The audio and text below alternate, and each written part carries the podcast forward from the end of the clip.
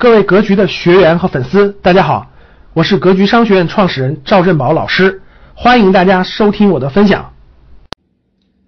然后呢，这个总量萎缩之后，中国因为是个大国，各位，中国的地大人多，对吧？它不可能咔嚓一下所有的这个全没有了。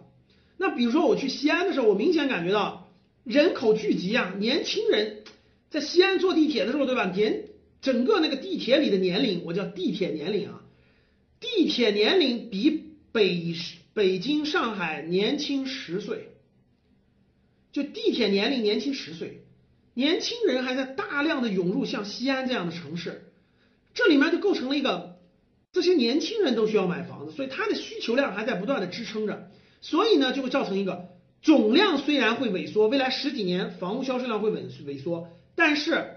它有些重点地区还会增长，那什么算是重点地区呢？其实我以前反反复复给大家讲过，黄奇帆呢讲了三讲了三个地区啊，第一个是中心城市，中心城市主要指的是不是指的北不是指的这种纯一线了啊，纯一线呢这四个城市北上广深呢人口都过两千万以上，广州还稍微好一点。北上广深呢，现在北京、上海的人口都是外流的，广州、深圳是流入的，还好一点。我去深圳转了很多次，我都觉得深圳真的没地儿了，我都觉得深圳没地儿了。从深圳往东莞走，那一路上那旁边全是建筑物，对吧？甭管它是开发的楼盘还是这个呃宅基地盖的，反正全是建筑。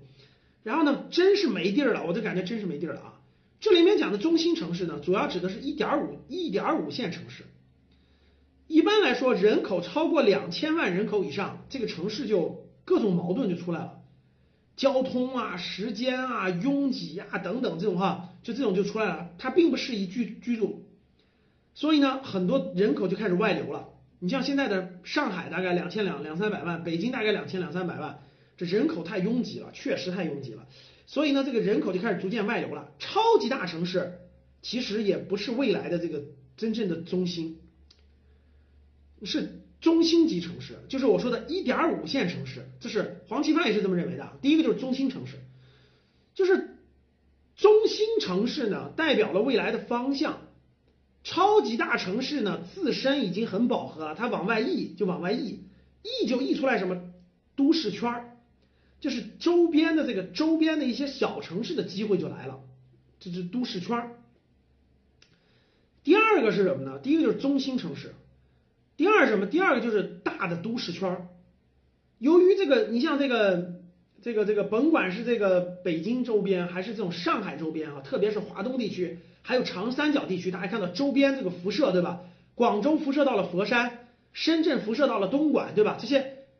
周边大都市圈儿机会确实很多，因为超级大城市这个人口要外溢，它一外溢以后就辐射到了这种周边的这个城市圈儿，周边那些小城市就成为了房地产发展的热点。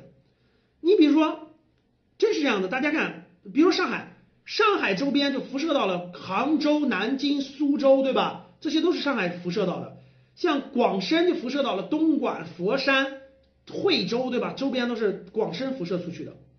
像那个，这个这个这个，呃，成都、重庆，成都、重庆的高速发展就辐射到了周边的一些小地方，绵阳等等等等。所以说呢，这个大都市圈第三个就是热点地区的城市群啊。我们先把黄金湾这个他的观点讲完，我再给大家提炼一下啊。热点地区的城市群主要指的是什么？主要指的就是我刚才说的，中国已经形成了一些核心的一些城市群。这些城市群周边就大概城市群三十到五十公里范围内，都市圈五十公里范围内，还有一些中心级核心城市。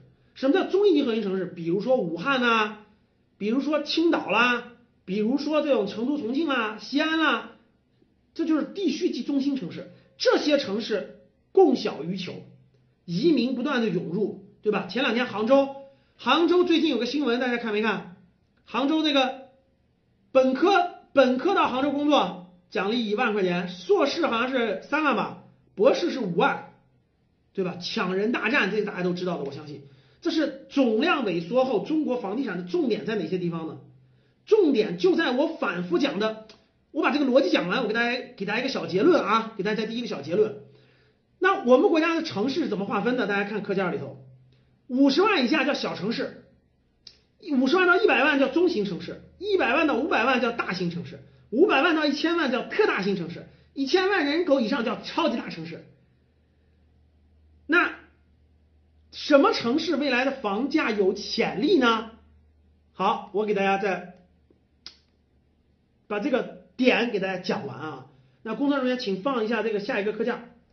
第第重点，我把重点讲完啊，把这个重点讲完啊，再放一再放一个重点那页的课件，大家听好了啊，这是到了第一咱们一个重点了啊，到了一个重点了，我们教室里现在有呃一万八千多人在跟我们一起学习啊，我讲完这个重点啊，这个重点大家认真听，第一个。我我们讲一个概念叫一二三四，这个概念是非常重要的。就是什么叫一二三四啊？一个省，大家看一个省，它的最核心的城市，它的面积，就一个省它最核心城市的一个面积，大概是占到这个省的面积的百分之十。就第一个数字啊是百分之十，甚至比百分之十还少，百分之五到百分之十。第二，它的人口。